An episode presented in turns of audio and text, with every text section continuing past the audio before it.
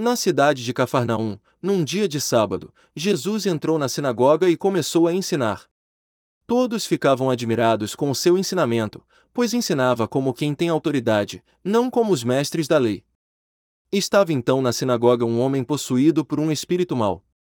Ele gritou: Que queres de nós, Jesus Nazareno? Vieste para nos destruir? Eu sei quem tu és, tu és o Santo de Deus. Jesus o intimou: Cala-te e sai dele. Então o espírito mau sacudiu o homem com violência, deu um grande grito e saiu. E todos ficaram muito espantados e perguntavam uns aos outros: O que é isto? Um ensinamento novo dado com autoridade, ele manda até nos espíritos maus, e eles obedecem.